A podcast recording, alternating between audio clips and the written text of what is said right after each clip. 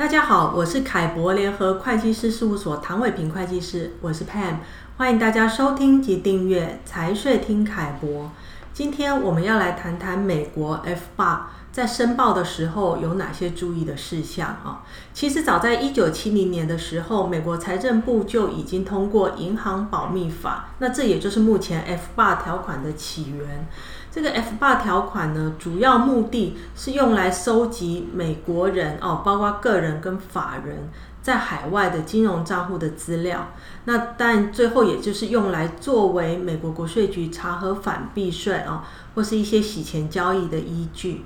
那今天我们就请凯博联合会计师事务所美国税务主管王胜元啊，Jeffrey，他同时也是美国会计师，来跟大家做进一步的分析。Jeffrey，你好。Pam，你好，各位听众，大家好，我是 Jeffrey。呃，Jeffrey，我想首先请你跟听众说明一下，有哪些人啊是需要申报非 FBAR 的？目前适用 FBAR 的人是指对美国境外金融账户具有权益或签名权的美国个人及法人。那你所谓的美国个人法人啊？理论上应该是包括美国公民、绿卡持有人、美国税务居民，以及在美国境内设立的任何公司、合伙组织、有呃责任 （limited liability company），还有信托跟遗产，是这样吗？是的。另外呢，在我们过往的案例，常会碰到父母是非美国籍，但小孩是美国籍的情况。一般来说，儿女如果是美国人，并且也符合申报门槛，但无法自行申报的情况下，我们这边假设原因是未成年，父母或监护人应该帮忙代为申报才对。了解。那你刚刚有提到申报门槛，那麻烦你跟听众解释一下申报门槛呃是什么？目前申报的门槛在是在前一年度的一月至十二月的任何一天所拥有的海外金融账户总余额超过一万美金或等值外币金额的情况下，就必须将所有的账户资讯做申报。哦，了解。那申报的截止日期是什么时候呢？申报截止日期的表定日期其实是在次年的四月十五日，但其实美国国税局因为考量纳税人在收集海外账户时的资料会比较耗费时日，所以会将申报截止日自动延期至十月十五日。了解。那另外呢，我其实有听说过美国有一种形态哦，是依法不需要在法人的层面做税务申报哦。那这一种法这种形态，在这种状况下也需要申报 F 八吗？那如果需要申报的话，门槛也是一样的吗？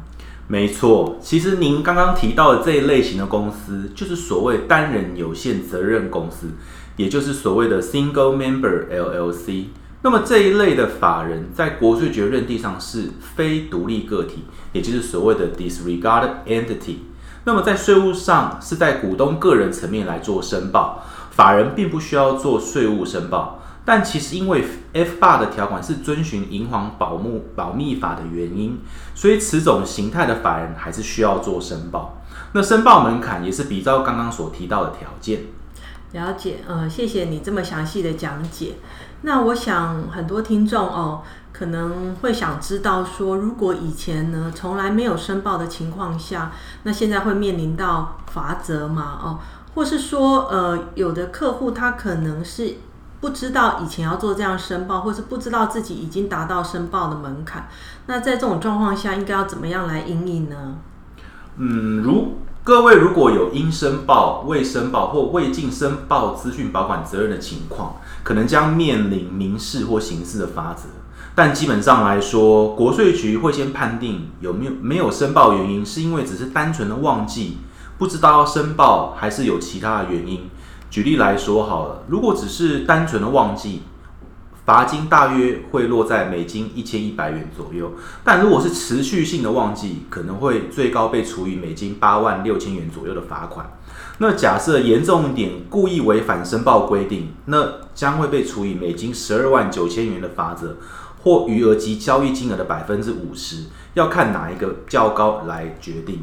当然了，还是希望各位听众尽快申报，以免被处以罚则。哇，那这样听起来，及时的申报还是非常重要哦。那我想各位听众朋友听了 Jeffrey 的解释之后，应该对于 FBAR 的申报有了一些基本的概念。那如果想要了解更多资讯，可以参考凯博联合会计师事务所网站上面凯博观点的相关文章。那也谢谢 Jeffrey 今天的说明。谢谢 Pen，谢谢各位听众。